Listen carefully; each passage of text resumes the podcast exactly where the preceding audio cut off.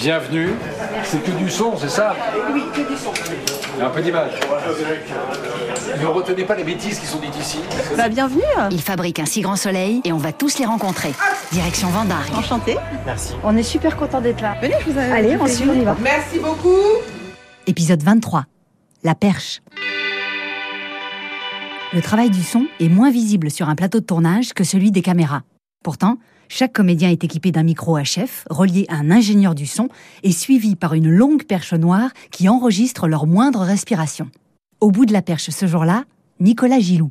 Et c'est un boulot qui est quand même assez différent effectivement de un euh, pur. euh. C'est-à-dire qu'ici, par exemple, les deuxièmes assistants posent les HF, euh, le perchman, donc qui, qui est le grade au-dessus, s'occupe de la perche et des micros d'appoint et tout ça. Et le haut du panier, c'est l'ingé son qui contrôle tout ça, qui chapeaute tout ça et qui vérifie que tout soit bon.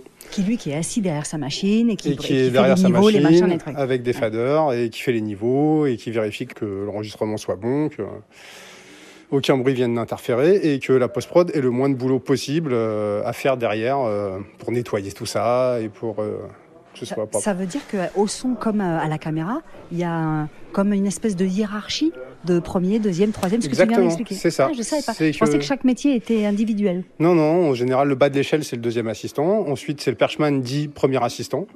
Et l'ingénieur du son qui est tout en haut. C'est fou parce que c'est pas du tout le même boulot. Entre Et- être debout comme ça, des fois plié, machin, pour faire ta perche au-dessus et être dans l'écoute du Bah, son. C'est-à-dire que à la perche, on est plus sur les ombres, la lumière, euh, le délai comédien. euh, on est aussi les premiers spectateurs, puisque euh, on n'a pas d'écran, contrairement au reste de l'équipe, entre nous et les comédiens. On voit le, on est par- parmi les seuls à voir le jeu en direct. Et au plus près. Parfois, vous êtes plus, très très et au près. plus près. Ouais. Donc c'est assez passionnant à ce niveau-là. Et Quand on voit un perchman ou une perchman, en général, c'est debout, vous êtes les bras tendus et vous avez une longue perche qui, qui je suppose, pèse pas très lourd, mais quand même a du poids. Donc il y a un truc qui est très laborieux quand on vous voit. Contrairement à ce qu'on pourrait croire, c'est pas spécialement physique euh, au point de vue euh, musculature. euh. C'est euh, c'est plutôt une répartition du poids, une façon de bouger, une, Ah oui. euh, comme du kung-fu, plutôt que comme de la pure muscu. Pourquoi on a besoin d'une perche alors qu'on sait qu'on voit, par exemple, dans les émissions télé, on voit que les gars, ils ont des micros euh, cravates. Et ben les micro-cravates dans les émissions télé, souvent ils sont apparents. Euh, Et donc euh, là, on est obligé de les enterrer sous les vêtements. Et donc euh, du coup, Le son est un peu étouffé. le son est un peu étouffé. Donc en fait, la perche, c'est le micro numéro un. C'est avec ça qu'on ramène le son qui va être dans le film. Et les micros HF sont plus là pour donner ou un peu, un peu plus de corps euh, au son, ou euh, sauver si jamais la perche n'était pas dessus, qui, ou qu'il y a un problème euh, qui a fait que le perchman ne pouvait pas être au bon moment sur la réplique. Le, le son du film, en général, c'est le perchman. Perchman, c'est pas seulement le micro, la perche, c'est aussi assister l'ingénieur du son.